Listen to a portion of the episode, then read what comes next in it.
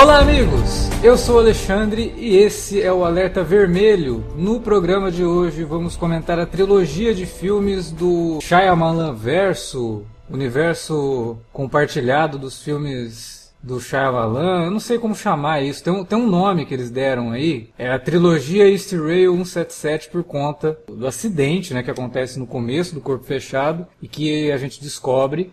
É, Antes de qualquer coisa, a gente vai ter spoiler do vidro nesse podcast. Então, se você ainda não assistiu ao vidro, pare agora vai assistir o filme, depois você ouve ou ouça por sua própria conta e risco.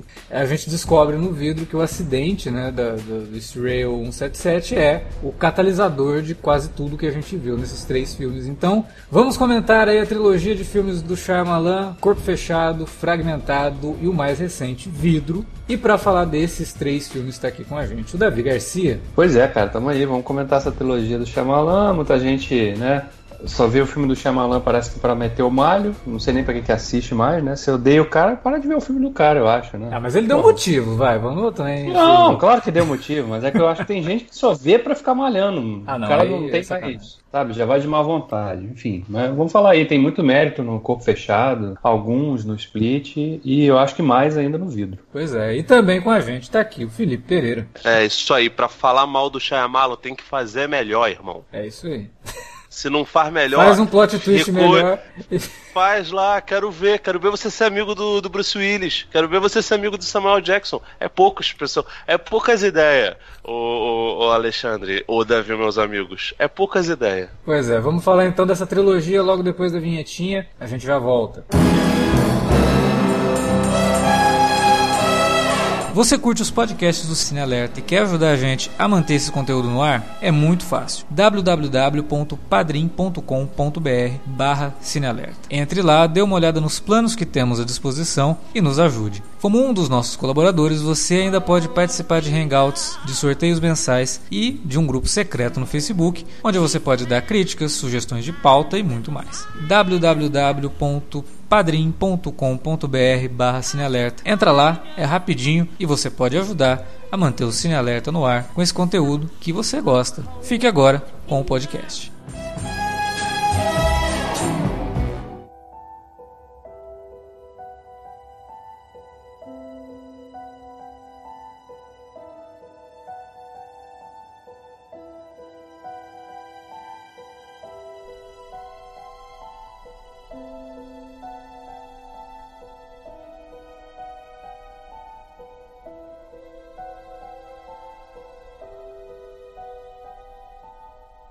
É, eu não sei vocês, eu acho que o Felipe não, porque o Felipe era bem novo na época, mas o Davi, né? Porra, já- Ah, já vem- valeu, valeu aí, Já vem, a, veteranos. já vem a terceira idade fobia aí, ó. Caralho, irmão. Não, Não, porque se eu lembro- Ah, eu sou velho, vocês não podem falar nada. Não, porque se eu lembro, o Davi com certeza também lembra, porque já, Ah, né, já assistia Ah, filme há muito mais tempo que eu. Sacanagem. caralho, que babaca, velho. É. O cara vai falar que eu vi, o, eu vi os Dez Mandamentos no cinema. Quase, né? Mas assim, na época que o Shyamalan fez o Sexto Sentido, estourou, né? Foi um, um negócio que todo mundo falava do Sexto Sentido. Eu assisti, cara, eu assisti o Sexto Sentido na, na escola. Era um dia lá que faltou um professor e colocaram o Sexto Sentido, porque ele tinha acabado de sair em home video. E o filme, Caralho. todo mundo tava comentando do filme e alguém... Mas era aula de quê? Aula, o professor que faltou era de quê? Edu- educação sexual. Né? Porque Era pra religião, meter pô? filme, tem, tem, tem que ser uma parada que, tipo, ninguém liga, tá ligado? Ou era isso, era Devia ser educação artística, alguma coisa desse tipo aí. Às vezes é religião, talvez. Não, não tive Professor. aula de religião, não. Enfim, né, para vocês verem o tamanho, porque às vezes o pessoal hoje que está ouvindo nosso podcast não lembra, eu era muito jovem e tal. Alguns talvez nem eram nascidos, né? Porque a gente tá falando de um filme que é de 98, né? Seu sentido é 98. 99. 99? É. Enfim, é 20 anos esse ano. E aí, foi realmente um sucesso estrondoso. E o nome do Shyamalan surgiu do nada, né? Foi um cara que os trabalhos dele anteriores não chamava a atenção do público, né? O cara fez Stuart Little, né? Porra, um filmão, pô. Você não vem falar mal desse filme. Esse Aliás, filme é maneiro, cara. E como roteirista, né? Então, assim, não, Sim, sim. não era nada do nível do Corpo Fechado, que o Corpo Fechado, além de tudo, também trouxe o Bruce Willis para uma coisa que ele não estava muito acostumado a fazer e mandar bem pra caramba, né? Porque ele, o filme todo é carregado por ele e pelo Hale Joey Osment. né? E aí sai o Corpo Fechado, que na minha opinião é muito melhor do que o Sexto Sentido. Só que ele não fez o, o, sucesso que o Sexto Sentido fez na época. Ele fez um sucesso moderado, é um filme que não custou muito, acabou arrecadando 200 e poucos milhões de dólares, que pra época era uma, uma baita grana. Mas ele ficou meio apagado, assim, no começo do, do, dos anos 2000. Depois, com o tempo, com home video, ele acabou gerando um barulho maior, até porque na época ele foi vendido como, aqui no Brasil, por exemplo, saiu com o nome de Corpo Fechado, que é um nome que remete imediatamente a algo sobrenatural, a religião, pelo, uhum. Né? E que não tem nada a ver com o título original dele, que é Unbreakable. Que também é bem diferente disso daí, de, de tudo que no Brasil faz sucesso, que é bagulho de macumba, entendeu? Como aqui existe anticulto, né? Existia, né? Graças a Deus isso tá, a gente está se libertando disso.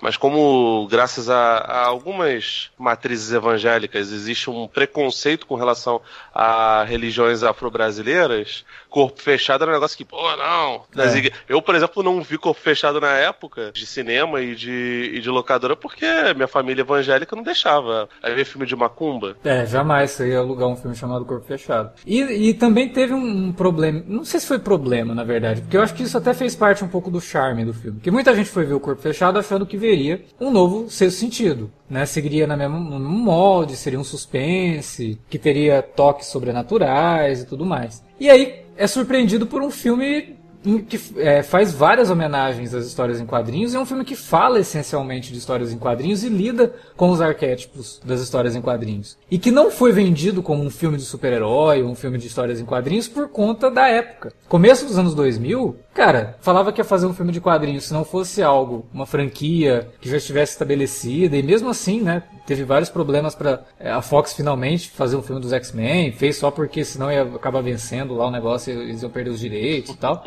É, filme de quadrinho por conta do que aconteceu nos anos 90, com Batman e Robin, com Aço e mais um monte de outros filmes ruins que saíram no final da década. Fantasma, né? Fantasma. Porra, ninguém queria saber Sombra. de. Sombra. Ninguém queria saber de vender filme de quadrinhos naquela época. A própria Disney, os executivos, falavam pro Shyamalan para ele não é, trabalhar nada no marketing em cima de histórias em quadrinhos. Vamos vender esse filme como um filme sobrenatural. Lá no meio o pessoal vai descobrir o que, que é, do que, que se trata isso aí. E numa época que não se falava de filme de quadrinhos, ou quando se falava era motivo de piada, O Corpo Fechado foi um filme totalmente fora do padrão. Né? Primeiro, uma obra original, é, roteiro do próprio Shyamalan, a ideia dele e tudo mais. Algo bem diferente do que a gente está acostumado com filmes de super-heróis, né? E agora falando do gênero mesmo, super-herói, que não precisa ser necessariamente baseado em histórias em quadrinhos, mas um filme que lidava com as histórias em quadrinhos de uma forma muito respeitosa. E eu acho que isso ajudou bastante depois a quem não sabia do que se tratava o filme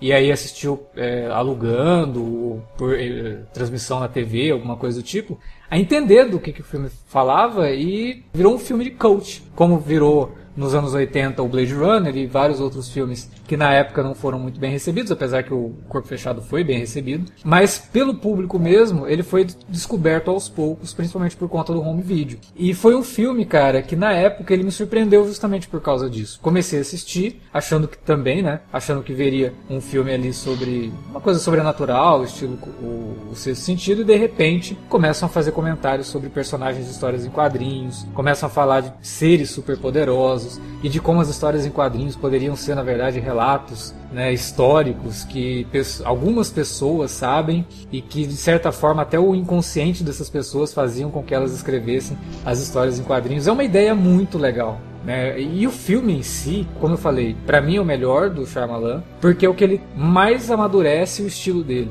Sexto Sentido é um filme maduro, sem dúvida nenhuma. É um diretor em totalmente for, em plena formação ali no Sexto Sentido. Mas eu acho que o Corpo Fechado ele vai um passo além e faz um filme que trabalha no suspense muito bem, ele dirige os atores muito bem e o, o famoso plot twist, né, que todo filme de Shyamalan sempre tem um plot twist, funciona muito bem quando você percebe do que, que realmente se trata aquilo e quando você percebe que você estava assistindo a um filme de origem de um herói e de um vilão. Eu acho o roteiro do filme nesse sentido muito, muito redondinho e muito melhor do que muita adaptação de quadrinhos que a gente está vendo invadindo o cinema ultimamente. Né? Acho que é, nem intimamente, assim, acho que Desde sempre. Ele entra, se a gente for colocar ele como um filme de super-herói, com certeza ele entra em listas de, de 10 melhores cara, de, de eu, todos os tempos. Eu diria assim, que entra até 5, hein? Pô, cara, eu, eu gosto pra caramba do filme, mas só uma, uma pequena coisa: o, o Sexto Sentido ele não foi o primeiro longa do Shyamalan. Ele tinha feito dois outros filmes, um inclusive que é, é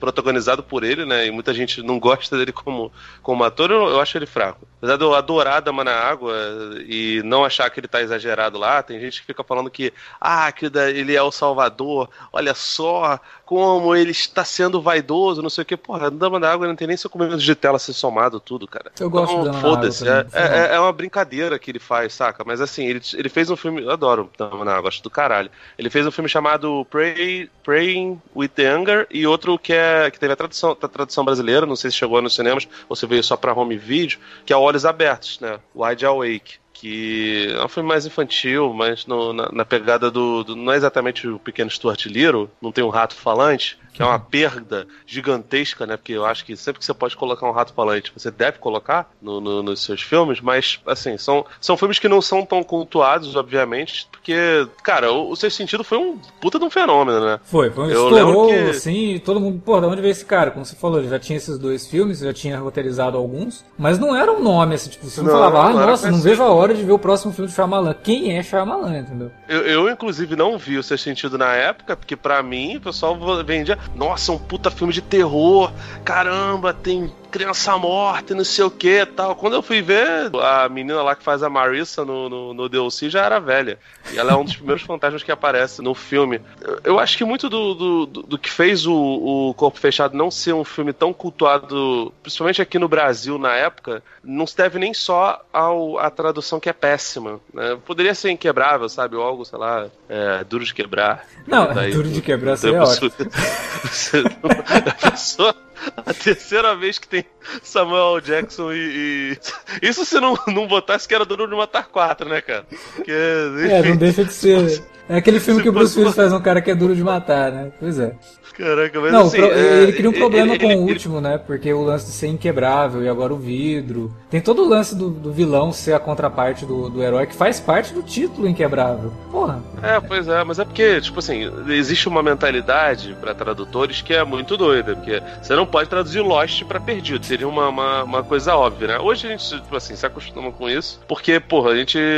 Vocês, vocês que são fãs então do, do Lost, eu duvido muito que vocês conseguiriam assistir hoje em dia e falar, não, vou ver aqui perdidos. O Nelson Machado vivia defendendo isso dublador do Kiko. Mas, porra, ninguém hoje em dia fa faria um negócio desse. Mas os tradutores não traduzem Lost pra Perdidos e quando fazem o Unbreakable, em vez de botar em Quebrável, que até acho que é um nome forte, optam por não fazer, porque pro provavelmente iam ter medo de, de ser uma parada de, de, só a brega, né? Mas, cara, esse lance de reclamar do, do, do, do plot twist, pra mim, é um negócio que deve devia pesar contra o Shyamalan. E que bom que pelo menos o pessoal conseguiu redescobrir depois em home video esse filme, porque o Dama na Água não teve essa, essa, essa opção. E, cara, até hoje tem gente, ao meu ver, doente, que reclama do Shyamalan porque ele coloca plot twist. Você tem todo o direito de não gostar do, do, do, do, do final do, dos filmes, cara. Beleza, isso aí é uma, uma, uma, coisa óbvia. Mas, cara, de 10 filmes do Shyamalan, 7 terminam com plot twist. Isso é uma parada meio que dele, cara. Sim, não, é uma assinatura, né? É uma característica já dele, né? Você Exatamente, querer, cara. Querer ver outra coisa que o cara já tem apresentado basicamente toda a sua filmografia,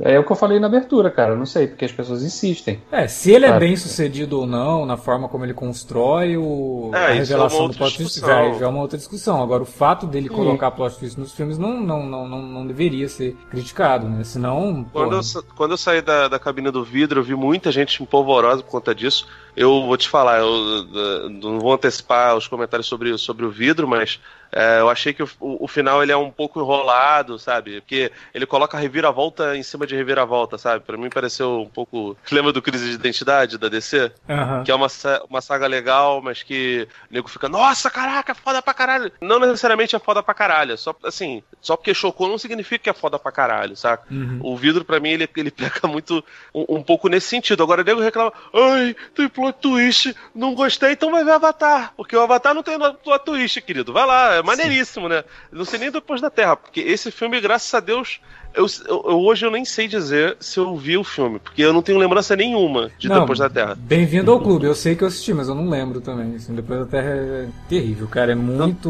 muito assim, se, se, for Alzheimer, pelo menos nesse caso é uma benção, Alex. É, tem, tem certas coisas que é até bom a gente esquecer. Depois da Terra é uma delas. Mas como eu tinha falado no começo, né? O Davi falou que ah, o pessoal vai no cinema, parece que para não gostar dos filmes do Shyamalan, mas realmente, ele deu motivos para isso. Ele fez filmes até cinco anos aí, pelo amor de Deus, né? Cadê aquele cara que tinha feito o corpo fechado, que tinha feito esse sentido? É, mas aí tem aquela questão também, né, pô? Os filmes, o cara erra. Quando ele erra, ele erra feio. Mas quando ele acerta, ele acerta muito, cara. Então acho que o cara merecia um pouco mais de crédito. Mais ou menos. É porque fazia mas muito não. tempo que ele não acertava, sabe? Ele, ele, começou a vir numa sequência de erros e todo mundo começou a imaginar que, pô, o cara acabou, né? Foi... O, o, o, lance é assim, o Shyamalan, depois do Seus Sentidos, outros eu não vi, então não posso falar. O Seus Sentidos foi muito bom. Ele lançou o Corpo Fechado que aqui no Brasil, inclusive, tinha, tinha um nome que lembrava um pouco do Sexto Sentido, porque no Sexto Sentido ele, ele tinha na cabeça do, do cristão médio. Ele tinha contato com, com os espíritas de Kardec. No segundo, com os espíritos da Umbanda e Candomblé. Aí beleza. Aí depois ele lançou, não lembro se era exatamente essa ordem, né? Acho que é Sinais, a Vila, né? E, e depois é, o Dama na Água. É, é isso, né? Isso, acho que sim. Então, assim, são, são bons filmes, todos eles com plot twist, inclusive o Dama na Água, e de temáticas bem diferentes. Num ele fala de terror, né? Terror, suspense, enfim. É uma questão, questão sobrenatural. No outro, ele fala sobre, sobre personagens de quadrinhos heróis. No outro, ele fala sobre invasão alienígena. Depois, ele fala sobre uma sociedade secreta. E, porra, do, talvez o plot twist mais doido que tem, né? Que é a vila. E depois ele faz o, o conto de fadas. Fale. O fim dos dias também, né? O, o filme do Mark Wahlberg, Fim dos Tempos, que um monte de gente que adora o fragmentado resolveu supervalorizar essa porcaria. De uma, uma coisa é boa em relação à, à má recepção do vidro, né? Apesar de eu não concordar com essa, com essa má recepção. Pelo menos não fez o pessoal. Se o filme fosse super hypado, o nego ia estar tá começando a defender o, o Avatar e Depois da Terra, falando que os, os filmes são bons. Não, não são. É, são sempre foi filmes... um incompreendido. É, não era isso. Não. E depois de lançar o Depois da Terra, ele, ele lançou a visita que algumas pessoas elogiaram. E lançou Fragmentado, que, tipo, muita gente te adorou. Eu achei um filme bem ok. Acho super estimado pra caramba. Acho que o nego quis colocar uma, uma. A gente, na época do Legion, vivia falando sobre isso, né, Alex? Que uhum. o pessoal tava, tava exagerando. Que o Legion, por exemplo, lidava com muito melhor com, com, com, com duplas personalidades, mesmo sendo filho lá do Jamie McAvoy. Então, é, enfim. E aí, por, por, por, conta disso, começaram a inflar o A Visita e falar bem do, do fim dos tempos. E, cara, quando veio o, o vidro, acho que a expectativa tava lá no alto, né, cara? Então, quando o pessoal não entregou uma parada super complexa, e claramente tem dois filmes ali, um mais massa velho, em homenagem ao nosso querido Wilker, e outro mais teoria da conspiração, as pessoas piraram, sabe? Mas, cara, independente disso, e eu não acho que o vidro é uma obra-prima, isso não denigre em absolutamente nada o, o Corpo Fechado. Ele realmente foi um filme, ao contrário do Fim dos Tempos, não reconhecido por toda a sua potência, cara. É um filme muito, muito forte, é muito legal, ele é muito inteligente.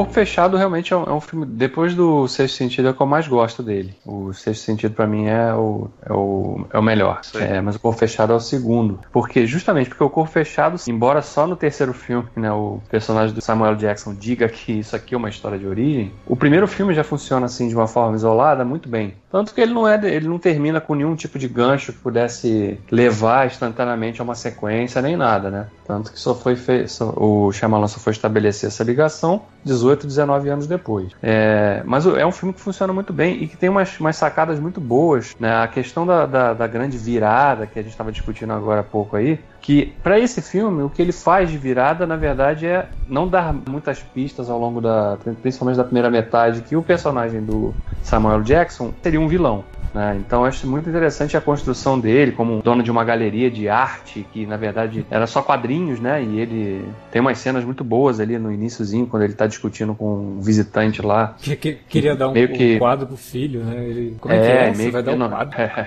Ficou bolado, né, cara? Ficou... É, to, toda essa Seja questão... vizinho não, otário, vai te fuder. E toda essa questão que ele, é, o, o filme sabe trabalhar e valorizar de, de saber realmente respeitar os quadrinhos também como uma obra de arte tão importante como qualquer outra, quanto uma pintura é, sei lá, de, qual, de, de, que estilo seja. Né? Então é muito legal. E a introdução do personagem dele trabalha toda essa questão ao longo do, de boa parte do filme. Né? Assim como o personagem do David Dunn, que seria um herói improvável. Né? Que ele, ele é apresentado no filme como um cara que estava ali, né? ele chega a esconder aliança para fazer para flertar com uma passageira no trem. Aí você já fica imaginando, pô, esse cara é maior filho da puta, né? O cara tá indo para casa, mas tipo, não perde tempo, quer flertar com, a, com, a, com uma mulher que ele acabou de ver no, no trajeto do trem. E aí você de repente descobre que esse cara tem um dom ali sobre-humano de ser o único sobrevivente daquele acidente. Nesse sentido, eu fico imaginando se o Corpo Fechado fosse o primeiro filme do Shyamalan, a gente teria muito mais dúvidas de que haveria realmente um superpoder envolvido, né? Porque como no sexto sentido ele já lidava com o sobrenatural e tal, você já vai esperando que em algum momento vai ter alguma coisa nesse sentido.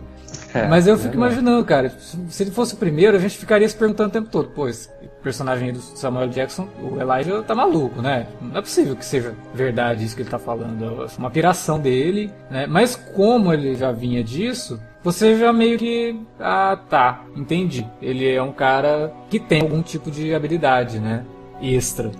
Não, e eu fico até imaginando muita gente, não foi meu caso, porque quando eu vi o filme eu não, não, não tive essa, essa percepção, interpretação, mas depois do acidente, muita gente já deve ter pensado, ah lá, o cara vai jogar de novo nessa coisa, o cara já morreu, mas tava, vai ficar vagando por aí, né, conversando com as pessoas. Não era isso, felizmente, era outra jogada totalmente diferente. Mas é um filme que eu gosto muito, cara, não só pela interpretação do, do, do Jackson, que eu acho que tá muito bem naquele filme. O Bruce Willis é ok, assim, né, o Bruce Willis já tem um tempo que ele tá kita não é de agora, né? Ele já meio que tá no modo meio automático, assim, né? Ele não. É, mas nessa época ele tava se esforçando bem, cara. Eu, eu gosto bem é, do personagem. Tava, ele, ele tava, mas assim, quando você compara com o Samuel Jackson, né? Uma coisa mais vibrante, mais intensa, né? É, mas, mas isso daí é pra mas não compromete. Né, o, o personagem dele é depressivo, né, o Davi? Tipo assim, ele tá Sim, tá numa. Ele também. tá numa espiral descendente. Ele, o casamento dele tá indo pro. Aliás, vou até fazer uma defesa aqui, que você foi, foi leviano agora. Você ficou falando, ah, não, ele ficou flertando. Cara, ele tava casado com a mina do Frank Underwood, né, cara? Então, tipo assim, ele tava ligado que essa mina aí não era, não era, não era pessoa fácil, tá ligado? Que ela ia tentar ganhar a presidência. E tanto ganhou a presidência que morreu pro, pro terceiro filme. E assim, cara, tá falando sério agora, ele tava numa posição horrível, né, cara? O casamento dele tava em crise. É, ele tinha o sonho de ser não, jogador, mas... né? E não conseguiu por causa do acidente. Não, não, mas é porque então... eu falei, eu falei essa questão dele ser porque aquele é o início do filme. Você não Sim. sabe nada dele ainda, né? Então você só imagina que ele é um cara casado que tá indo para casa e que, né? Opa, vendo uma oportunidade aqui de, de flertar, deixa eu esconder essa aliança ah, aqui. Você, não precisa esconder seu, seu ultramoralismo, não, tá, querido? Pode ficar tranquilo. Não, só tô falando os fatos. O filme, naquela altura, ele não te deixa tirar nenhuma conclusão. Sei, cara, tô brincando contigo, fica tranquilo. Essa ideia do das diferenças né, entre a interpretação do Samuel Jackson e do Bruce Willis, eu acho que é bem proposital do roteiro, porque o Samuel Jackson, como depois a gente descobre que ele é o vilão, faz muito mais sentido que ele seja o cara mais, entre aspas, espalhafatoso ou mais emotivo, realmente. E o David Dunn, ele é o típico herói da Marvel, né? Ele é o cara que tá cheio de problemas dentro de casa e que se descobre como um, herói e quer fazer a coisa certa, tanto que o, próprio Elijah faz essa leitura. Você escolheu ser segurança, porque você quer manter as pessoas a salvo, né? Tá na tua natureza ser o herói. Então isso me lembra muito o perfil do, dos principais personagens clássicos da Marvel, que é o cara que tem desvios morais, né? Tipo um Tony Stark da vida. E o David Dunn lembra muito um Peter Parker de meia idade, sabe? O cara que lá na escola era o superastro e de repente, por conta de alguma coisa, acaba vivendo numa vida de classe média, preso ali a, a uma rotina enfadonha e tudo mais. Então por isso que ele não é um cara de muita, muita expressão, né? Ele é um cara mais fechado, tal. Mas ele tem os momentos de sensibilidade no filme que eu acho bem interessante do Bruce Willis, porque era um cara que a gente está acostumado a ver fazendo filme de ação, todo ensanguentado, né, no Duro de ah, Matar, ah, e de repente estava é, ali fazendo época... um drama, né? Aquela época marcou uma, uma virada na carreira dele, ou pelo menos uma tentativa, né? Porque vem naquela esteira ali de. Depois do Corpo Fechado, ele fez. Ele fez outro Duro de Matar, né? É. Não, fez mas aí sim, é bem, já em 2000, depois, né? É, 2000 e. 2005, né? Sei lá. O Duro de Matar 4?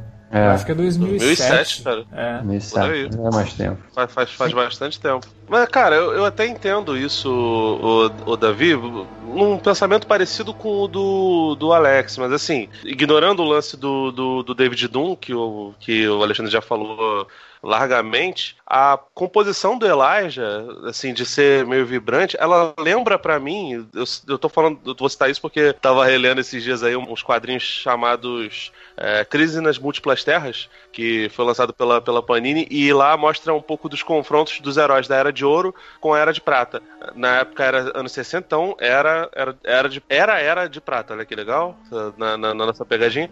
E, cara, os heróis eles eram pueris, de certa forma é um pouco do, do que o, o Elijah tenta parecer ali. E aí ele cria essa coisa de, ah, eu sou ingênuo, eu sou um cara que super credo desse negócio todo para poder disfarçar, evidentemente, uma enorme falha de caráter, né? Afinal de contas, ele é um assassino. Isso não é pouca coisa, né, gente? É coisa bastante pesada. Ele, ele então... é um então vilão que lembra muito Lex Luthor, Dr. Silvana né? Que é a grande e, mente e... por trás de tudo de ruim que acontece com o herói, né? E assim, por mais que esses personagens tenham surgido lá na Era de Ouro e depois tenham tido releituras na Era de Prata, esse negócio todo, esse filme ele é um filme dos anos 2000. E quase toda a abordagem, tanto de quadrinhos quanto de televisão, do audiovisual que tenta adaptar quadrinhos e tenta adaptar coisas de herói, o vilão dificilmente ele aparece sendo mal como pica-pau logo de primeira. É diferente do Lex Luthor, do, do nosso querido Superman o, filme, o, o do, do, do, primeiro super-homem lá do, do Christopher Reeve, você bate o olho nele e fala,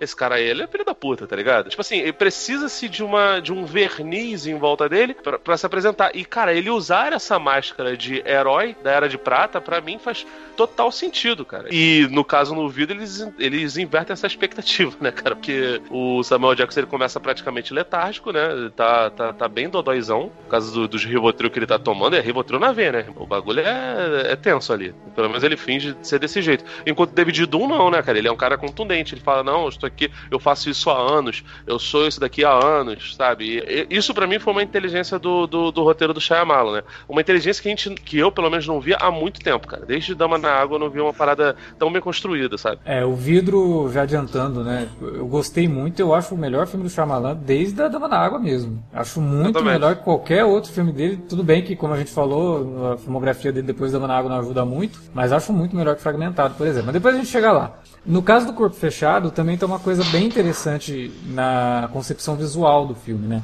Porque ele é um filme bastante pé no chão, tanto que você só vai realmente perceber que é um filme de super-heróis do meio pro fim, né? Mas ele visualmente ele é muito inteligente em criar sequências todas assim, enquadrando os personagens como se eles estivessem em páginas de quadrinhos e fazendo com que eles sempre estejam em volta das cores que os representam, né? O Elijah sempre com roxo, que é uma cor que traz é, sentimentos de morte, né? Uma cor mais espalhafatosa, como a gente falou dele. E no caso, o David Dunn sempre usando a cor verde, que é uma cor mais alegre, né? Mais para cima e uma cor primária que remete imediatamente a questão dos uniformes dos super-heróis da era de prata e era de ouro. Então, o Shyamalan, ele é o cara que eu nunca li nada sobre isso, não sei se ele era um ávido leitor de quadrinhos, provavelmente era, porque ele conhece a mídia qual ele está homenageando, sabe? Ele, ele, faz tudo ali para você depois no final, quando tem o plot twist, se lembrar das coisas que o filme te mostrou e falar, putz, cara, mas isso realmente faz sentido, né? Ele é realmente um filme de super-herói. O cara coloca uma capa de chuva e fica com um visual meio espectro da DC Comics, não é à toa, né? O, o cara usa roxo, e tem elementos visuais que lembram os elementos de vilão. O Lex Luthor, um dos visuais mais famosos dele, é uma roupa roxa. Mas ele usa uma bengala, e bengala também é um, um objeto muito ligado a figuras de, de vilania. É, e outras coisas que vão acontecendo ao longo do filme que você percebe lá no final. Puta, é muito bem estruturado. O Shyamalan entendia é muito bem dos arquétipos de quadrinhos para fazer os comentários que ele faz e, ao mesmo tempo, fazer o filme de super-heróis utilizando esses arquétipos para desconstruir o próprio gênero, né? Então ele é um filme muito oh. à frente do tempo dele nesse sentido e muito eficiente em fazer isso na época que ele, que ele faz, né? Que é uma época que ninguém tava dando bola para cinema de super-heróis. Né? No, no vidro, cara, o, o, próprio visual do Kevin, o personagem do, do Jim McAvoy, é bem diferente do Fragmentado. Até porque, tipo assim, o Fragmentado a gente foi saber que era do, do mesmo universo no final, né? É tipo, é a cena, é a cena pós-crédito da Marvel. E, assim, ele, ele, ele se veste de maneira bem diferente. E o tempo todo ele tá sem camisa. Que faz lembrar do Hulk, né? O Hulk do Edward Norton, por exemplo, ele era cheio de varizes, né, E, você vê ali que ele, que ele tem um probleminha de, de, de varizes ali. É, quando ele se transforma se... no, na, na, na, fera, né? Ele fica com as veias saltadas e tal. Sei lá, ele podia até conversar um pouco com, com o pessoal que faz merchan lá na, na, na Sônia Abrão pra ver se resolve essa situação, né? Mas de repente ele gosta, né? A própria cor do que ele aparece muito usando é amarelo, né? Sim. também, que é uma cor primária também, mas que que ela pode ser tanto. A gente vê muito vilão usando amarelo né, no universo dos quadrinhos também, né? Sim, e, e, se você pegar no vidro, tem a cena que tá no trailer, inclusive deles naquela sala rosa, é, e você uhum. tem eles vestindo essas cores mesmo, né? O David Dunn tá com um verdinho mais claro, o, o Elijah tá com um roxo e o Kevin tá de amarelo. Essa cena no trailer me preocupou um pouco, assim, porque dava a entender que o vidro fosse ter um visual mais estilizado e eu fiquei meio preocupado com isso, porque nem o corpo fechado e nem o, o fragmentado lidam com isso, assim. Eles têm lá as suas é, referências visuais, mas eles não são filmes estilizados, né? Mas no fim não, o vidro consegue equilibrar muito bem isso, porque ele, ele, ele, ele é um momento de transição realmente, né? Para quando o mundo finalmente fica aberto ao, ao universo de seres superpoderosos, né? De uma forma muito elegante no, no roteiro do, do Shyamalan. Mas o corpo fechado, né? Outra coisa que me chama muita atenção na direção do, do Shyamalan nesse filme é como que talvez tenha sido esse um dos motivos pelo qual ele tenha se perdido um pouco, né? Como que ele aprendeu direitinho com o Hitchcock a criar suspense, né? Com movimentos de câmera, sendo bastante econômico, não mostrando muita coisa. Né? Tem muita coisa que acontece no filme que ele não te mostra, ele te deixa só na sugestão e você quer saber o que está acontecendo, o que, que, vai acontecer. Então ele nesse filme ele exercita muito bem o Hitchcock interno dele, que fez com que ele fosse depois chamado de um novo Hitchcock. Eu acho que isso foi um sério problema na carreira dele. Porque imagina o tipo de coisa que faz na cabeça de uma pessoa se comparada com é. os maiores gênios do cinema.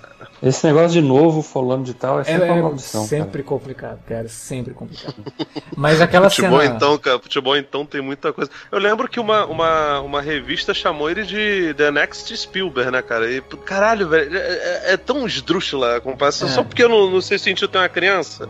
Porra, cara. Só se for. É, mas assim, ele tem em comum com o Spielberg. O Spielberg também aprendeu muito com Hitchcock. A gente vive comentando isso quando a gente grava alguma, algum podcast sobre um filme do Spielberg, né? Sempre tem a utilização de sombras, a utilização de movimentos de câmera. E um dos movimentos de câmera que mais me chamou atenção no Corpo Fechado é logo no começo, quando ele tá no trem, né? Aquela câmera que fica entre os dois assentos, indo para lá e para cá. Mostra ele, aí ela volta, mostra a moça e volta para ele. E aí tem um momento que ele olha pro corredor, a câmera acompanha, né? É, e ele não faz muito isso no, no, fragmentado, mas ele volta a fazer isso no vidro, que me agradou bastante. Mas o, o Shyamalan ele é um cara que ele entende muito de cinema quer queira ou não, os detratores dele, como eu falei, também entende muito de quadrinhos. Então, ele une tudo isso num filme que para mim é um dos grandes filmes do começo dos anos 2000 e considero realmente como o melhor do Shyamalan. Acho esse filme quase, quase perfeito. Assim, tem pouca coisa ali que me desagrada, quase nada realmente que me desagrada no filme.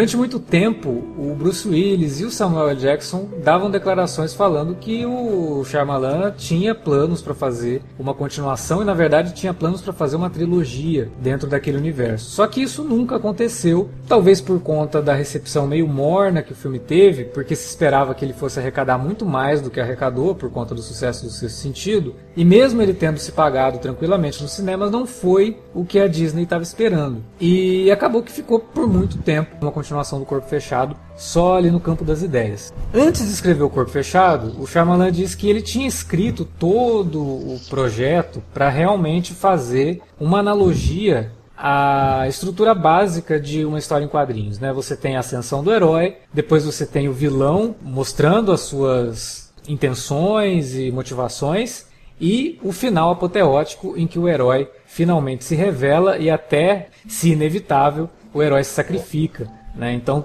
fazendo ali a jornada do herói de acordo com o que as histórias em quadrinhos sempre trabalharam desde sua criação, ou pelo menos desde a, da, da, dos anos 30, quando o Superman foi criado e deu, inaugurou o, histórias em quadrinhos de super-herói como a gente conhece hoje. E por muito tempo ele ficou nessa e tal, ele pegou o que mais interessava para ele e fez o corpo fechado, deixando muita coisa de lado. Pelo menos isso é o que ele fala. E a gente estava até discutindo aqui antes de gravar que hoje, depois de ter lançado o Fragmentado, ele dá esse tipo de declaração é muito fácil, né? Porque muito conveniente também. Ele vem falar: "Não, o Kevin inclusive era um personagem que eu tinha escrito lá para o corpo fechado, mas que eu resolvi não utilizar porque não cabia dentro do roteiro naquele momento. Eu queria, eu quis fechar mais no David Dunn e no, no Elijah mesmo, então não quis trabalhar o personagem do Kevin, mas era um personagem que já existia há muito tempo. Pô, é muito fácil ele falar isso hoje. Mas vamos acreditar que ele está falando a verdade. Né, e que tudo isso sempre foi um plano aí muito bem traçado que ele finalmente conseguiu tirar pelo menos uma carta da manga quando ele lançou o Fragmentado em 2016. Só que, claro, era o plot twist do filme, a revelação de que ele fazia parte do mesmo universo. E como eu não sabia disso, não tinha expectativa nenhuma também, porque o, o Shyamalan vinha de uma sequência de filmes ruins, e apesar de ter ouvido muita gente falando que o Fragmentado era o retorno do Shyamalan à boa forma, cara, esse filme eu não consegui engolir até hoje. Assim. É um filme que tem, tem coisas ali que eu acho interessantes, o James McAvoy é, sem dúvida alguma, espetacular no filme. Ele carrega o filme nas costas e não tenho o que dizer da interpretação dele. Mas o filme, ele para mim é muito falho, sabe? Ele tem problemas de, de roteiro, na forma como ele desenvolve os personagens. Ele apresenta uma personagem como se fosse uma mulher muito inteligente, que é a psicóloga do Kevin, e que realmente é uma mulher inteligente, mas para colocar ela no final atuando como se fosse uma garotinha colegial de filme de slasher, sabe? Não faz muito sentido isso dentro da construção que ele fez da personagem.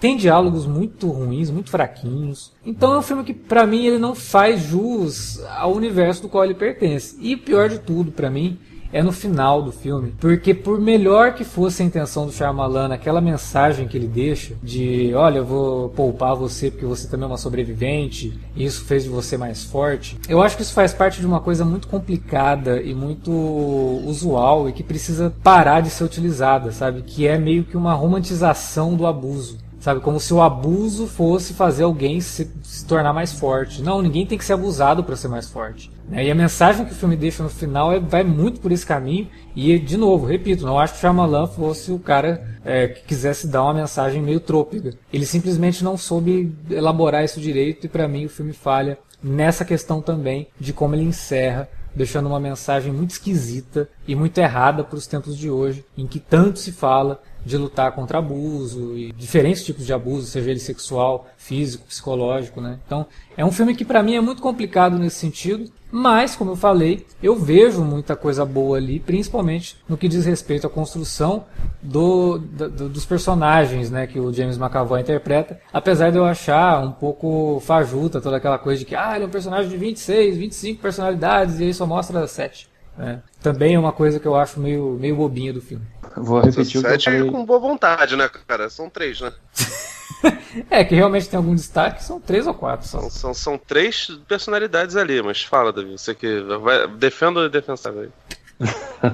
Não, eu ia falar justamente o contrário. Eu, ia falar que, né, uma coisa que eu estava discutindo com o Alex antes da gente começar a gravação, que eu tenho certeza, cara, o Shyamalan, esse papo já, já tinha tudo, tudo. Ele podia ter uma trilogia assim, mas não no molde que, que, que ela virou. Ele fez esse filme, né, pô, 16 anos depois do Corpo Fechado, fez o filme, chegou um determinado momento do filme que ele deu um estalo, teve um estalo, né? Porra, peraí, né? No primeiro filme tem lá aquela cena daquele garoto no estádio, né? Que o David Dunn encosta lá, e ele percebe que o garoto sofria abusos da mãe, etc e tal, né? E quem sabe, né? Esse garoto aí não virou um cara com transtorno de identidade, né? E ele acaba sendo virando a, a, o outro lado da moeda pro, em relação ao David Dunn, né?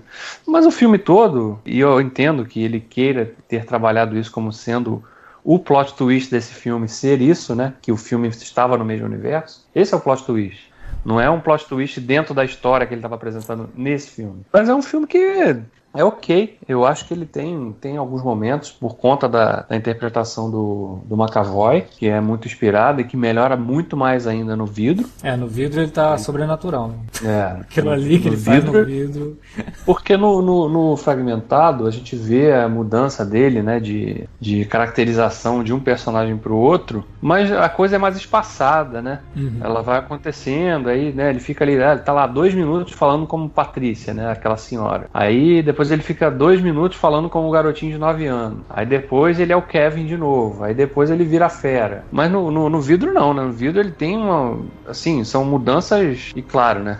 A edição ajuda, óbvio, mas Porra, é um trabalho foda, imagina. O cara tem que fazer rápido, agora você é o Kevin. Fica até imaginando o, o set, né? Sim, mas tem muita agora coisa ali é que Kevin, é take longo, né? A câmera tá nele e ele tá mudando, cara. É... Mas no, no, fragmentado é isso. A história em si, ela não se sustenta muito com, de uma forma muito interessante, né? Porque, ela, embora ela se proponha a, a explorar a questão do, do abuso, do sequestro, o negócio é meio trôpego, né? Porque quando a partir do momento que você coloca a personagem como. E ele carrega isso pro vidro também, que é uma coisa que me, me incomoda um pouco no vidro, que é o, o, fato da personagem da Anna Taylor Joy ser, né, uma aquela, né, ela foi sequestrada e meio que se interessa pelo cara porque ela, ela percebe que ele também é um cara que tem problemas, como ela teve, de abuso, né? E aí se identifica com aquilo, apesar do cara ser o sequestrador dela. Então é meio complicado realmente isso aí, né? Cara, é, então, essa, esse lance que o, o Alex tinha destacado, eu não revi o fragmentado, né? Eu revi o corpo fechado porque a última vez que eu vi foi há muito tempo. Eu, quando lançou o Fragmentado, eu nem revi nada do, do Shyamala, basicamente porque uma porrada de, de crítico amigo meu tava revendo tudo, e aí chegou na hora do, do, do filme,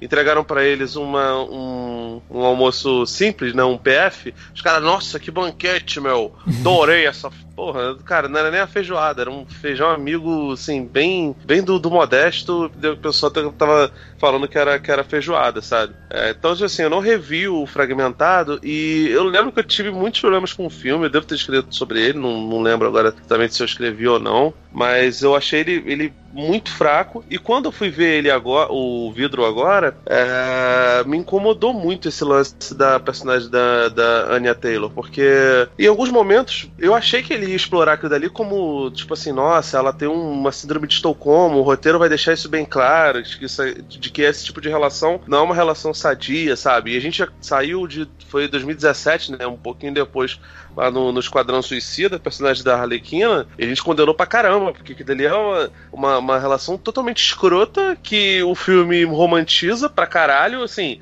uma maneira 20 vezes mais perigosa e desonesta do que, do que foi no, no, no Fragmentado, né? Assim, a gente não. Sim a gente pode reclamar que o Shyamalan pesou um pouco a mão, mas não tem nem comparação com o que o David Ayer fez no, no Esquadrão Suicida com a Arlequina, né? Uhum. Mas assim, até por conta disso, eu achei que ele ia ter um, um cuidado um, um, pouco maior. Eu gostei do vidro, mas uma das coisas que eu não. que eu, que eu achei muito negativas no, no, no vidro é, foram duas, basicamente. A primeira delas é essa relação da, da menina com o sequestrador dela, sabe? De, de alguns momentos, claramente, eles têm assim, uma, uma, uma relação que passa do, do, do, do, sexual, sabe? Porque Síndrome de Estocolmo faz isso. Tem, tem um filme do. Agora não vou lembrar agora do 007 que, que mostra isso. Que a menina lá francesa, linda, maravilhosa, ela, ela se apaixona pelo, pelo, pelo cara e isso, infelizmente, é uma coisa, entre aspas, normal, né? Porque, enfim, muita adrenalina, né? A, a, pessoa fica extremamente carente quando ela tá num ambiente de cativeiro.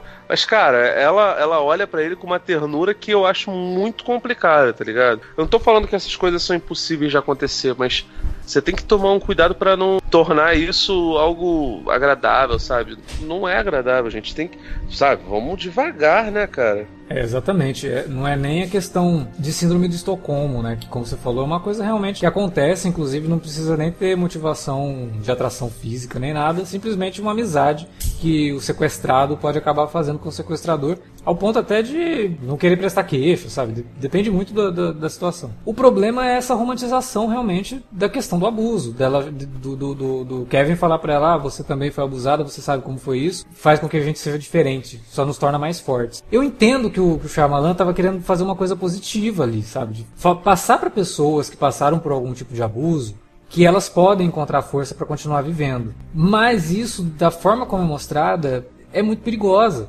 Né? Porque pode criar uma sensação realmente de que para a pessoa se fortalecer, é, ela precisa se, se sujeitar a determinado tipo de abuso. E não, não, é, não, não precisa por favor, né? Não...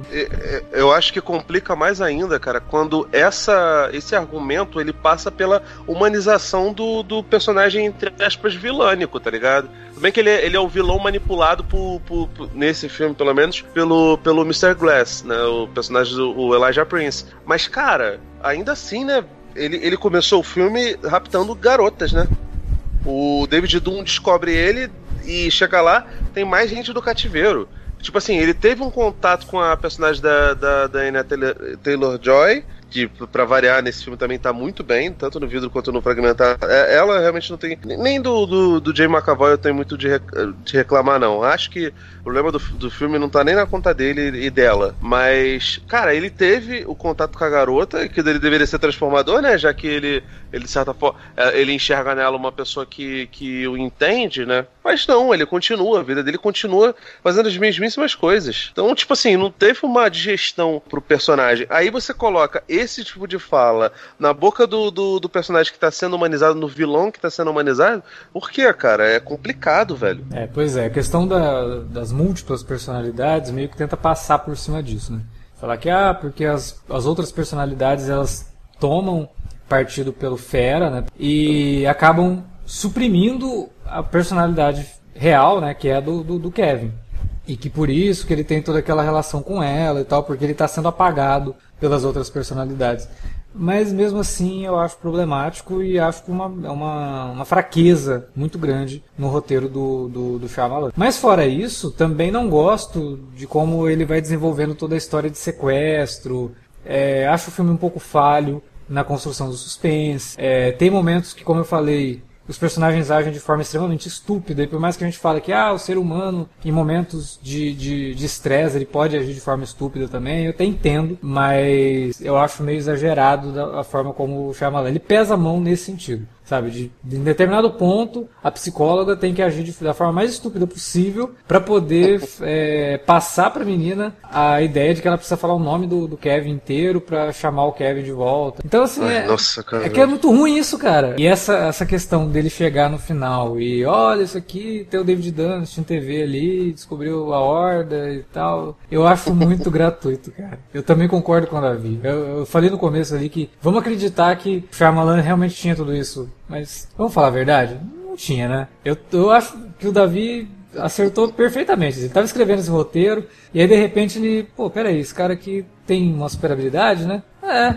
acho que eu vou colocar isso aqui no universo do Corpo Fechado e seja o que Deus quiser, né? Se fizer sucesso, eu consigo fazer um outro filme da, da, da franquia. Porque, cara, é muito gratuito, é muito jogado. Só tem um momento no filme do Fragmentado que pode ser considerado uma pista para o plot twist, que é quando a psicóloga do, do, do, Kevin conversa com um personagem lá e ela fala que existem pessoas que conseguem fazer coisas que poderiam ser consideradas super-humanas. É o único momento do filme. É a única pista que ele dá e que depois, quando acontece, fala, ah, então tá, ele já plantou ali. Mas ainda assim, é algo que ele simplesmente pode ter escrito depois para poder encaixar esse filme dentro do universo que ele estava construindo. Porque depois no vidro, quando ele começa a mostrar que o menino tinha estudado na mesma escola que a personagem da Anna Taylor-Joy, Oi? Pra que isso, sabe? Tipo, é o.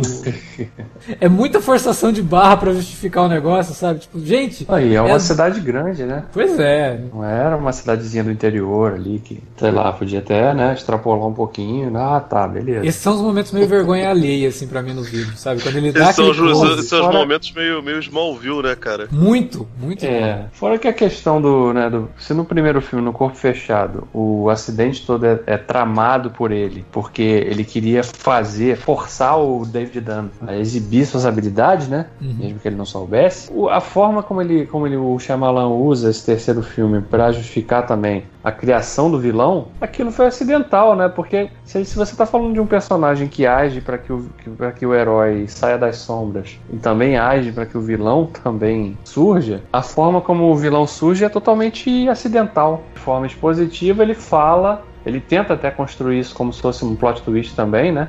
O uhum. fato do, do vidro, do Glass, é, meio que de forma chocada perceber que, porra, peraí, Então o cara foi, o garoto foi abusado porque ele perdeu o pai e aí a mãe exerceu toda aquela influência negativa na vida dele e aquilo provocou uma dissociação de identidade que culminou no surgimento da fera, né, que é esse ser aí também super forte de habilidades sobre-humanas.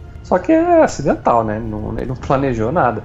Diferente do que o, o terceiro ato nos mostra, que ele era um cara que estava sempre antevendo as jogadas, né? Tava sempre com um passinho à frente do, das outras pessoas, né? Para garantir que seu plano tivesse fluência mesmo, né? Então é, nesse caso eu até consigo. É, e é aí que eu acho que o, o, Vidro é um filme melhor sucedido. Porque nesse caso, até quando poderia ser uma simples coincidência, e aí a gente volta lá no Tim Burton, sabe? O Coringa foi o cara que matou pai, os pais do Batman, aquela coisa toda. Uhum. Eu acho que assim, já é algo mais voltado para a história em quadrinhos. Você tem esse tipo de coisa nas histórias em quadrinhos. É uma retcon que ele fez ali para poder inserir a origem do, do, do, do Horda naquele acidente e tornar aquele acidente o catalisador de tudo que a gente vê ao longo desses três filmes. Mas mais do que isso, a mensagem do vidro no final é muito voltada assim, tipo, a gente precisa fazer com que as pessoas entendam que todos, todo mundo tem o potencial de fazer coisas incríveis, extraordinárias.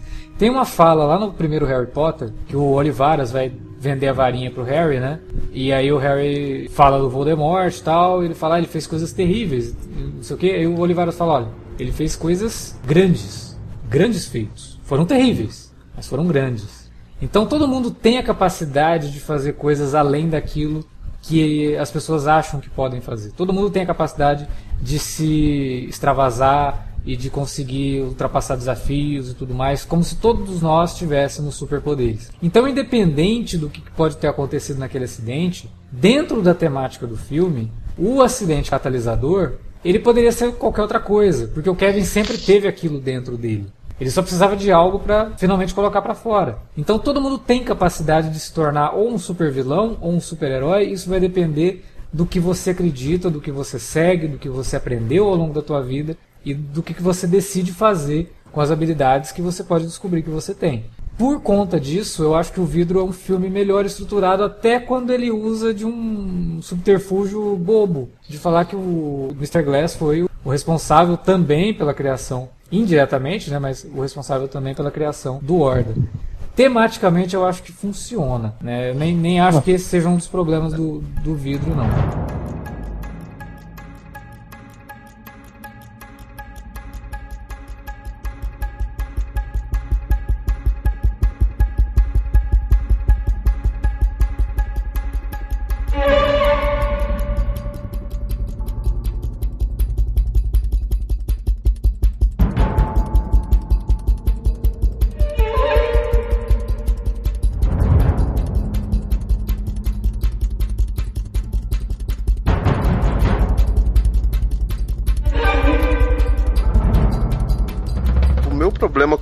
Sinceramente, é, é um pouco com a personagem da, da, da, da Sarah Paulson, né?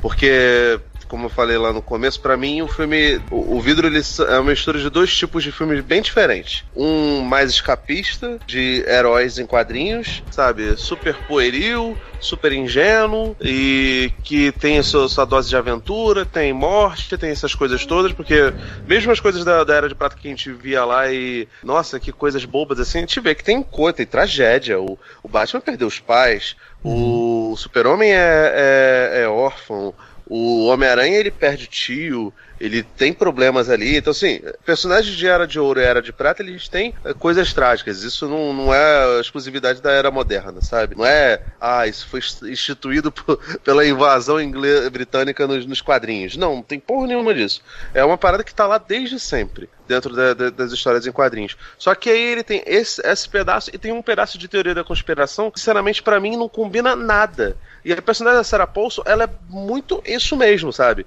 De ser a, a, a psicóloga incrédula, né, que tenta colocar na cabeça dos caras que eles não são reais tal. E, tipo assim, esse caráter dúbio dela e a, o lance lá das tatuagenzinhas do, dos trevos de três folhas, cara, para mim é extremamente cansativo. Então, assim, o, o, o Samuel Jackson ter causado aquilo dali, para mim, nem é um problema. O problema é no final, os caras chegarem lá assim, ó, ó ele tinha um plano para isso, tinha um plano B. Ah, mas os caras dos, dos trevos lá tinham um anti-plano B. Tá bom, mas eles tinham um plano C. Ó, mas eles também tinham esse anti-plano C. Ah, mas no final das contas tinha um plano D também.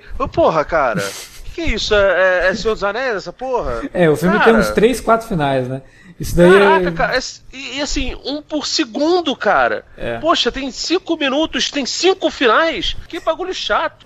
é, mas eu, assim, é, concordo com você, acho que o filme se perde no, no, nos momentos finais porque ele não sabe como ele vai terminar. Ele, ele, ele se estica demais e estava me incomodando aqui. Pô, esse filme vai acabar, não? Eu até, eu até acho que ele sabe com, como vai terminar, Alex. O problema é que ele quer eh, colocar, sabe, choque em cima de choque. E aí depois do segundo, você já perde, sabe? É, você não é mais chocado, cara. É. Mas eu gosto da ideia da sociedade secreta. E eu vou te falar por quê. Porque você é um verme, por causa disso, porque você gosta de quadrinhos. É, quase, quase isso. Eu acho que é porque Aí, eu. É, mas vamos lá.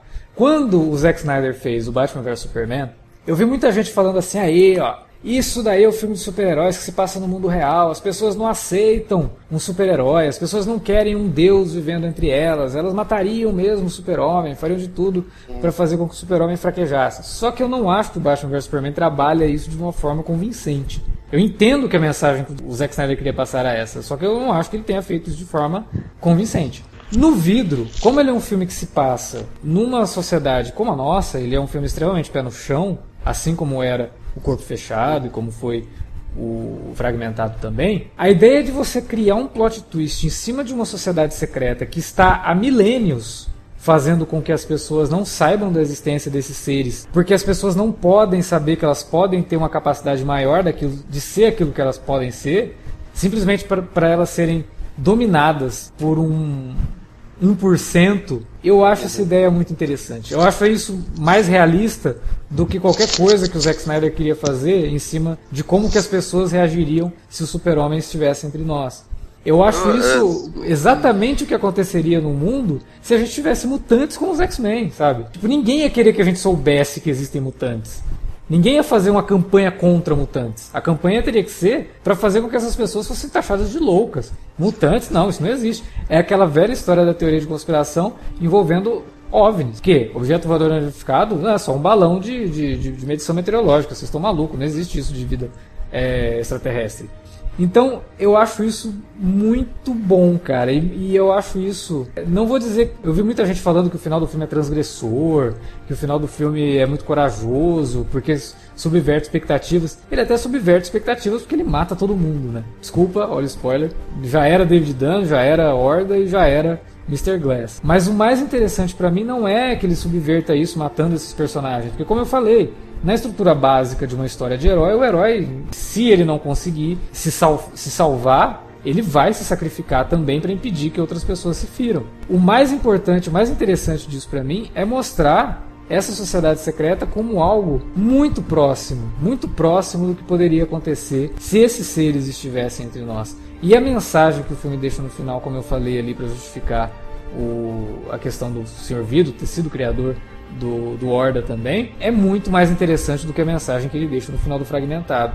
Então o Vidro é um filme que eu vejo os problemas dele, ele tem uma troca de diálogos ali que eu, eu fiquei incrédulo. Falei não é possível que o Shyamalan escreveu isso, né? Que a diretora chama a personagem da Anya Taylor-Joy, né? Olha, prenderam o, o, cara que te sequestrou e tal. Aí ela faz um, uma, uma, expressão de, de espanto, assim, nossa, conseguiram prender, né? Aí ela pega e fala, você deve estar pensando nele ultimamente, né? Aí ela, é, eu ando pensando nele ultimamente. E aí acaba sendo. Hã? que raio de diálogo foi esse? Que porra é essa? Quem que escreveu isso, sabe? Ah, cara, mas é foda, Alex. Eu, eu não consigo gostar dessa, dessa parada de teoria da conspiração, de, desse grupo em específico, até porque, no final das contas, o próprio Shyamalan foi lá e colocou eles em xeque e o final ele é pró Mr. Glass, né, cara? E assim, essa mistura toda fez um, um amigo meu até falou: Caraca, quem escreveu esse, esse final? Foi Augusto Cury? Porque tem umas paradas meio de autoajuda forte, né, cara? Tem, não, isso daí não tem cara, dúvida, e, tem. E é péssimo, porque, tipo, se tinha uma parada que o, person... que o Elijah Prince não era, era piegas. Ele passou um filme inteiro não sendo piegas, apesar de ter uma, uma, uma motivação extremamente maniqueísta, tipo de fui sacaneado pelo mundo, vou me vingar. Ele conseguia ser maniqueísta e não só a piegas, assim, ele conseguia, pior, ser maniqueísta e ser bem construído, para no final fazer essa cagada com ele. E, cara, o filme mesmo não compra o barulho dessa, dessa sociedade secreta. Se tiver uma parte 4, talvez eles explorem isso. E, sinceramente, eu prefiro é que é nem tivesse. Se ah, for não. pra focar nessa, nessa, nessa babaquice, não, vai eu, tomar banho, sabe? Eu acho que o filme ele consegue finalizar bem, não precisa ter continuação. O Shyamalan é foda, cara. Ele já dá umas declarações que quebra as pernas, né? Falou que, ah, se o filme for bem, eu até posso voltar a esse universo. Não, fazer... cara, não, não volta, não, cara. Já. Deixa, deixa quieto. Já, já, já, começou, já começou a fazer besteira, começou a explicar final. Mas, velho, se a pessoa não entendeu, o problema é dela. Saca? Eu não tô nem comparando porque vai tomar no cu. Um era um gênio, o outro não é. Mas o Kubrick nunca parou e explicou 2001, não, cara. É. O David Lynch, quando ele explicava a porra do, do, do, filme dele, em cada entrevista que ele dava, ele explicava uma coisa diferente sobre o mesmo filme. Por quê? Porque é um trollador. E é isso, cara. Você fez uma parada que é uh, complexa, eu nem acho o vidro complexo beleza, não precisa de explicação. E se não é complexo, men menor ainda o, o, a necessidade de você é, precisar explicar qualquer coisa, sabe? Deixa quieto, as pessoas têm que to to tomar as suas, as suas. tirar suas próprias conclusões, sabe? Esquece isso. Enfim, cara, isso aí para mim é terrível terrível. E assim, e tem outra coisa, quando, quando tem as reuniões lá com esse povinho lá, pessoal nos cafés, e aí, tipo assim, todo mundo conversando, não sei o que, quando sai a pessoa de fora, todo mundo se olha assim, aquilo ali quebra completamente com a, com a ideia de é, um filme sobre, sobre uma, uma realidade tangente, tá ligado? Não, e, e mais, né? Sobre a ideia de uma sociedade secreta, né? Porque, porra. Caraca, irmão. Você vai se encontrar em cafés públicos. Não, e sei lá, cara, vai que alguém esqueceu, né? Aí a pessoa, não, então galera, não, seguinte, tá, o bicho tá pegando lá no sanatório lá, os caras tão, tá difícil de convencer que eles são malucos. Aí a pessoa lá, garçom, traz a conta. Tô entendendo nada dessa conversa aqui. Aí, porra, tem que matar o cara, eles faziam isso. É, é, assim, cara, a questão, a questão de existir uma sociedade secreta eu acho um conceito bem legal, de fato, né? Porque casa muito bem com essa coisa que o Alex falou, de que né, a gente vivencia isso sobre outro contexto a partir do momento que você vê políticas sendo feitas para enfraquecer o, o sistema de ensino, né? Uhum. Porque começa a taxar tudo como ideologia de, de esquerda, etc e tal. Então vamos, vamos pro caminho inverso para manipular todo mundo, deixar todo mundo burro, porque quando todo mundo tá burro é mais fácil ser enganado, manipulado. E é mais ou menos isso ali, né, que eles tentam fazer no filme, com a questão de esconder, né, de, de, tentar convencer essas pessoas que surgem de que elas na verdade não têm habilidade nenhuma, que aquilo ali é um distúrbio mental. Né? Então, se ela, se ela é convencida que ela tem um distúrbio mental, ela vai parar de tentar fazer aquelas coisas, né? Mas ao mesmo tempo também é um negócio que, que é outro, que foi outra coisa que me incomodou um pouquinho, no, no, vidro é a questão do, do personagem do, do, Bruce Willis, que além de ficar muito isolado em boa parte da trama, ele, ele some em, em grande parte do filme. Né, a partir do momento que ele vai lá para o hospital, lá para a clínica, é, ele só ressurge de novo lá mais para a parte final do filme, é, porque ele chega a ficar em dúvida, né? De que, pô, será, né? Você vê que ele está em dúvida ali, porque ele está, né, tendo aquele, todo aquele tratamento, tomando os medicamentos e tal, mas, porra, o filme já abre estabelecendo, através do personagem do filho dele, que tem mais destaque nesse filme, que ele estava fazendo aquilo já ao longo dos últimos anos, né? Ele não estava escondido depois dos eventos do corpo fechado. Ele estava atuando como um vigilante ali na cidade. Então ele já tinha plena consciência dos poderes que ele tinha. Ele era super forte, ele tinha resistência. Então, né, não faz muito sentido, depois de 17 anos de atuação, cara ser levado para um hospital e ficar em dúvida se ele realmente tinha aquelas habilidades ou não. Né? O personagem do Kevin, tudo bem, porque né, ele é um, um personagem que ainda estava perdido, assim, né? E é uma história que acontece pouco tempo antes desse filme. É, mas o personagem do Bruce Willis, eu acho que isso, essa foi uma questão meio mal trabalhada no filme. Primeiro dele ter ficado muito tempo isolado e segundo de ter plantado essa dúvida, dele parecer realmente estar em dúvida, né? Até culminar no terceiro quando ele chega, ele realmente toma ciência de não, realmente eu tenho esses poderes, eu tenho essa capacidade e vou enfrentar essa esse ser aí também que representa uma ameaça para outras pessoas, né?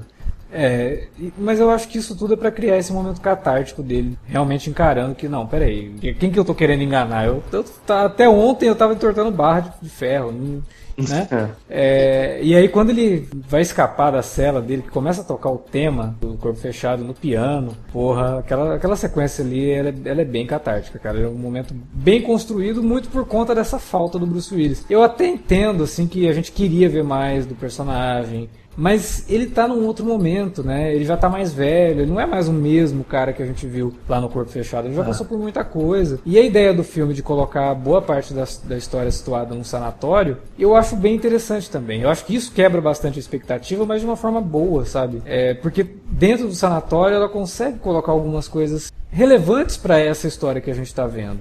E depois você acaba entendendo o porquê que a personagem da Sarah Paulson estava fazendo aquilo eu acho que todo o cenário ali que é construído acho, acho, acho bem digno assim do que, do que, que o filme estava querendo fazer. E outra coisa, faz uma referência ótima a Asilo Arkham, né? que é toda ah, a, a, ação se passando ali no, no, no sanatório. É, sem dúvida, e aqui não deixa de ser outra grande referência que o Shyamalan foi, foi, foi, foi buscar, né, pra, como inspiração também.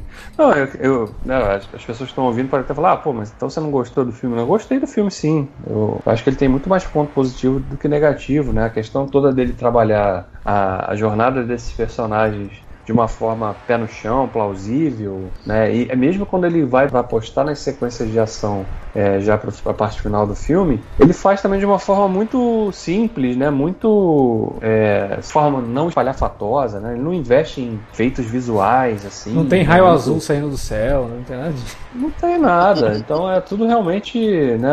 São, são a gente já viu aqui na, naquele momento, a gente já sabe das capacidades daqueles dois personagens, né? Tanto do Dan quanto do Kevin, da força que eles tinham, né? Da resistência.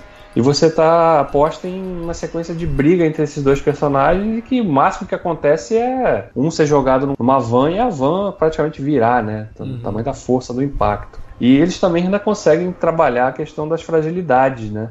A questão de todo de ter toda a criptonita do, do David Dunn ou coisa da água.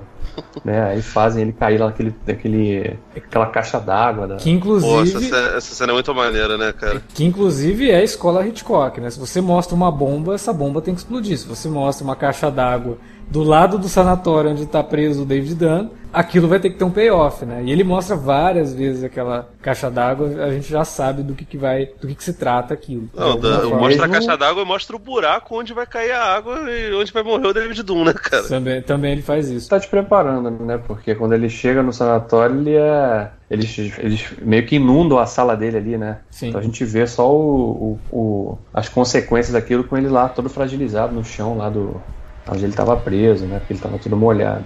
Tem, como eu tinha falado né, das coincidências, né? Que a menina tá lá, aí a câmera vai e dá um foco para mostrar que aquela escola também foi a escola que o filho do David Dunn estudou. E aí mais pra frente ele faz uma outra coisa assim que envolvendo essas coincidências que os dois estão na mesma loja de quadrinhos, uhum. sabe? Eles se desencontram, falam, nossa, que coisa horrível, para que isso, desnecessário. né? Aí tem um negocinho também, né, assim, coisa da loja de quadrinhos que é o mesmo, né? O cara que aparece lá no corpo fechado, né? Uhum. O, é a mesma loja, né? Que a gente vê no corpo fechado. Que ele fica lá, aquela cena que ele fala, ah, o cara tá lá no balcão e fala assim, ó, oh, espero que você não esteja aí atrás aí se masturbando, hein? Aí chega, meio que desnecessário, né? Porque ele meio que joga pro nerd, vai pra loja pra ficar se masturbando, vendo uma revista. Então, Davi, é, é, Davi, eu não queria falar é, nada disso. Emocionalmente. Eu não queria falar nada, não, mas isso aí acontece. De qualquer forma. É. Só, só fazer um adendo aí de uma coisa que o Davi falou, cara, a água não é criptonita do David Doom, não, cara. É, é, equivalente ao fogo do Ajax. Porque, porra, cara, é uma, uma parada super comum, né, cara? Aliás, o Shyamalan tem algum problema com água, né? Shyamalan tem, tem alguma coisa com água. Ah, é, eu, eu não queria falar nada não, mas quando ele veio aqui no Rio um tempo atrás, ele fediu um pouco. Eu gostei muito do, do da participação do, do, do Spencer Trace Clark, cara. Achei muito maneiro que, tipo, ele, ele realmente tá muito parecido com, com a época, né, cara? Ele podia, sei lá, ter ficado. Até por ele ser filho do Bruce Willis, né? Não biológico no, no, nos filmes, pelo é, menos. Não daria, por Mas... exemplo, pra fazer um, um Sexto Sentido 2 com o Rei Joey Osment e ia ficar meio esquisito, né? Porque o menino. Nossa, né, cara? Mudou é, completamente. Ele tá, coitado, né? Destruído. Mas é porque mas, esse daí ele continuou sendo ator, né, cara? Cara, mas o Riley Joe Osment também tentou, né, não, querido? Ele ficou, não, não ele ficou um tempão lá tentando, entendeu? Esse daí não, ele fez série de TV, sabe? ele se manteve meio ali na, na, ele, na tá mídia. no- ele, fez, ele, fez, ele fez a gente do escudo, cara. Inclusive é o mesmo personagem. né? É, é verdade. Ah, ele tá Agents of Shield, é verdade. E, ele é no filme uma coisa que o Shyamalan incorpora, que é uma novidade, entre aspas, nos quadrinhos e também em séries de TV, adaptação de super-heróis, né? Que é o nerd da cadeira, né? Ah, é. Ele é o oráculo ali do, do David Dunn. né? Exato. Chip, chip, microchip. Microchip, oráculo, que é um, é um conceito recente, né? não é um conceito antigo de quadrinhos nem nada, e que é muito utilizado em séries de TV, até o próprio Homem-Aranha de Volta ao Lar, né? A gente criticou bastante por conta disso. O filme chega um momento ali que o Homem-Aranha precisa do, do suporte técnico, mas o David Dunn é o tipo de super-herói que precisa disso, né? É, ele é um cara totalmente analógico, né? Ele, ele defende o filho, fala assim, ó, tá chegando aí, o rádio da polícia aí, hein? toma cuidado, dá aquela, dá, de- dá de chavada agora aí, bota uma capa aí, uma capa, pra, ninguém vai suspeitar de você, andando sozinho aí com essa capa escondendo o rosto e tal. Atitude super, super tranquila e discreta, né? Tranquilo, é. A primeira emenda, né, cara? Não! Posso me mexer do jeito que eu quiser! Foda-se! É, tem, tem uma hora também que o filme resolve não apelar, mas usar um pouquinho de senso de humor, né? Que quando o menino fala pra ele que chamavam ele de pontinha dos pés, né? Um negócio assim. Ele pega e vira pro menino e fala: nunca mais cite que me chamavam disso, tá? Não, assim, é, é, é, pro, pros ouvintes ficarem inteirados, a gente. é, eu, até falei do, do, do- do, menino lá do, do Von Stroker pra, pra desviar um pouco o foco disso. Eu gostei pra caramba do vidro. Eu dei, se não me engano, dei nota 4 de 5 de, de cinco estrelas, sabe? É, mas. Também não dá pra falar que o filme é perfeito, não. Eu Não, entendo, não é, eu entendo algumas. Eu entendo, eu entendo a crítica ter é, reclamado do filme, mas também acredito que isso aconteceu por conta de uma supervalorização do, do, do Split, cara. O, o Glass é. É. um filme legal. Ele, ele, inclusive, é mil vezes mais acertado do que o Fragmentado, sabe? Não, Só que, pô, dúvida. cara. Inclusive, eu Aqui, acho tipo, que esse é um como- dos motivos de eu ter gostado muito do, do, do vidro. Tipo, eu saí do cinema super contente, assim, e pensando no filme. Eu tô, até hoje, assim, eu tô pensando no filme. a- apesar da trama ser, ser- Até hoje, porque você viu ontem, né, querido? Então acho que é um, um pouco normal. Mas. Não, não é não. Tem muito filme que eu já saio do Bastidores cinema. Tem, do é. Tem cinema. filme que você saiu do cinema, cara, que você já esqueceu como é que era o filme, sabe? Não, tá maluco, cara. É, tem um da efeito do. Você não tá entendendo, tem um efeito. Quando esse cast for pro ar, o ouvinte vai pensar, pô, caramba, o cara viu esse filme há duas semanas e tá pensando ainda hoje no filme. Ah, é, mas... e eu que vi no ano passado, tá ligado? Mas enfim, não, acho que foi esse ano ainda, pelo amor de Deus, não foi no ano passado não.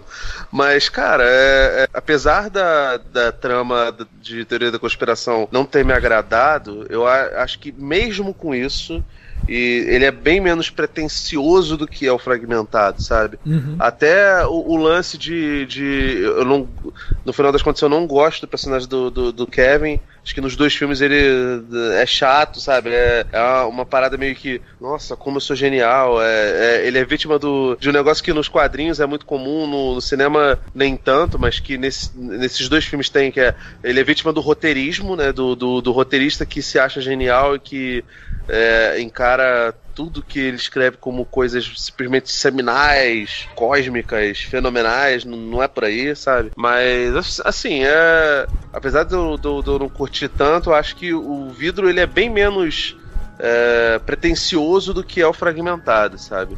E por incrível que pareça, apesar do, do, do, do McAvoy ter muito menos tempo de tela do que ele tem no Fragmentado, afinal o Fragmentado gira todo em torno dele. O, o, o lance do universo compartilhado é um adendo, né, cara? É uma cena pós-crédito só, é muita pouca coisa. Mas, cara, ele, ele consegue desenvolver melhor as outras as outras personalidades. Embora alguns momentos ali, claramente tem um clique pra ele, para ele, como disse o Davi lá na, na brincadeira lá do, do, do- no set filme, fala, faça agora a mulher do não sei o que. Faz o brother corno, faz o. Faz o Eduardo Bolsonaro, faz o PC Siqueira, É, não sei, sei lá, eu acho que tem alguns momentos ali que não é de roteiro não, viu? Eu acho que é do, do McAvoy meio que incorporando algumas coisas. Porque ele deve ter lido muita crítica e o pessoal falando que ele não, não desenvolve plenamente. Sei, cara, o, o pessoal da crítica masturbou muito o fragmentado, Alex. Será? Não sei. Eu, eu acho que deve ter algumas críticas que o pessoal fala que não, não, não atinge o, potencial que poderia ter, sabe? E eu acredito que o, o McAvoy em algum momento tenha pedido pra ser deixado não, levar, entendeu? Porque eu, ele é esse tipo de ator. Não duvido, não duvido não, não duvido não. É, eu acredito que pode ter acontecido essa, essa possibilidade, mas não, não acredito que isso tenha acontecido por conta de críticas negativas. Até porque o vidro tá tendo muito mais crítica negativa do que o fragmentado, né? É, eu, é impressionantemente. Sinceramente eu não consigo entender, cara. É... é, por isso que eu, é por isso que eu falo, cara. As pessoas têm má vontade já com, com o Shyamalan. Elas já vão dispostas a não gostar do filme, não dão nenhuma chance. Mais ou menos, porque no Fragmentado foi o contrário, entendeu? E depois do Fragmentado, o nego começou a fazer a revisão do, do, do Visita e do. do. Estamos repetindo, tá vendo? Enfim, a gente vê esse ciclo vicioso. Que depois o pessoal revisitou a, ah, é, revisitou a Visita e revisitou o Fim dos Tempos e tava falando que eram filmes sensacionais. Não, não são, né, gente? Um é mediano, outro é uma merda. O Fim dos Tempos é uma merda. Eu tô falando com todas as letras. É uma merda merda. Não para com isso. É uma merda. Fim do tempo é uma bosta. e você tá errado em gostar. Não é para fazer isso. Se ame, cara. Se ame, se valoriza. Se respeita. Acho que terminamos com o astral lá em cima, hein? É, quase uma mensagem de autoajuda, né? Se ame. Pô, se tem um negócio que, tem um negócio que, é, ah. que eu achei bem legal, uma boa sacada foi o Shyamalan conseguir meter uma cena que foi cortada do corpo fechado no vidro, que eu não lembro de ter visto nenhum filme que tenha feito isso assim, de, de, sequência, né? Aquela cena, ele bota a cena que não, essa, a cena não existe, né? Ele, ele dá um outro take daquela cena do trem, do, da abertura do corpo fechado. Não é a mesma cena. Ah, tá. É. É, o corpo fechado acho que teve uns 15 minutos sendo deletado, né? Então, o material ele tinha para poder reutilizar. É, eu digo no sentido dele realmente incorporar isso no filme novo, né? É, é. Porque isso geralmente fica como material extra lá de Blu-ray mesmo. Não, não sabia que era, que era cena deletada, não. Maneiro. É. Agora, pra encerrar, o que vocês acharam da maquiagem da mãe do Elijah, hein? Nossa, coitada, cara. Caramba, o que, que é a equipe de maquiagem? O mesmo pessoal lá do A Viagem, do, do, do dos Wachowski? Não, teve uma hora que eu achei que, pô, os caras jogaram ácido na cara da, da atriz. Porque... Rapaz, é porque ela faz uma personagem de 70 e poucos anos, né? Sei lá. Uhum. E o Samuel Jackson é mais velho do que a atriz que faz a personagem. Sim. É, o Samuel Jackson já tá com 72, né? Acho que é, não é 72? Não? Acho que é, cara. Nossa. Caraca, não, porra, é da, da fonte da juventude então, cara. Jesus, ele é de 48, cara. 48. 70. É, vai fazer 71 esse ano. 71 esse Meu ano. Meu Deus do céu, é fonte da juventude mesmo, brother. Tá não parece. Eu achei que ele tinha uns 50 e plau, tá ligado? Batendo 60. Ele é mais velho que o Sly, cara. É verdade. Pois é. E, e, e, no, e, no, e no Capitão Marvel ele ia fazer um cara de 30. É. é. Pior que é ajuda ajuda da maquiagem digital aí poderia ter envelhecido melhor a moça mas eu achei legal trazer ela de volta né para fazer a mãe do do Elijah independente é. da maquiagem tá horrorosa Caraca, não e a gente tá comentando isso porque a gente tá assistindo True Detective né e a gente tá vendo lá o Mahershala Ali com aquela maquiagem uhum. sensacional cara que envelhece ele sabe e tem uma série de TV é, cara assim, porra e, e, pior, né, cara? Em True Detective é uma maquiagem. Você, vê, você percebe que não é uma maquiagem complexa. Aqui no vidro eles tentam realmente, vamos botar umas rugas aqui na sua pele do rosto e tal, mas fica muito ruim, cara. É, tá. Tem umas horas assim que chega a incomodar de, nossa, que troço esquisito. Não, e a, e a, atriz é linda, né, cara? Ela é bonita pra caramba. É. Ela, ela é conservadíssima, tá ligado? Ela é de 53, cara. Ela, ela é bem mais nova do que o, do que o, do que o Samuel Jackson. Cinco anos mais nova que o Samuel Jackson.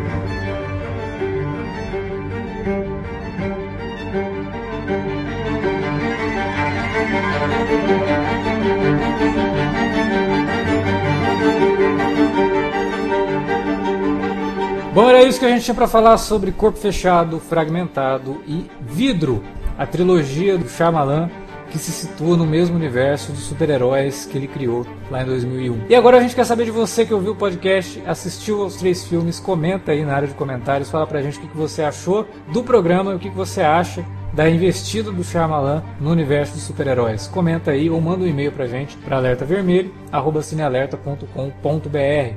Não se esqueça que estamos também nas redes sociais, facebook.com.br cinealerta ou arroba cinealerta no Twitter. Utilize as redes para divulgar o nosso conteúdo e falar com a gente, claro, dê dicas, sugestões e o que mais passar pela sua cabeça. É isso, a gente volta ainda essa semana com mais um minicast de True Detective e daqui 15 dias com um alerta vermelho ou com um alerta de spoiler. Não sei. A programação tá zoada ainda. A gente resolve depois. Não sei. Terminou lá em cima e terminou com dúvida também esse programa. Fica, fica de olho aí no site que você vai descobrir. Pois é, siga a gente nas redes sociais que a gente sempre avisa quando tem coisa nova por aqui. Valeu, galera. Até a próxima.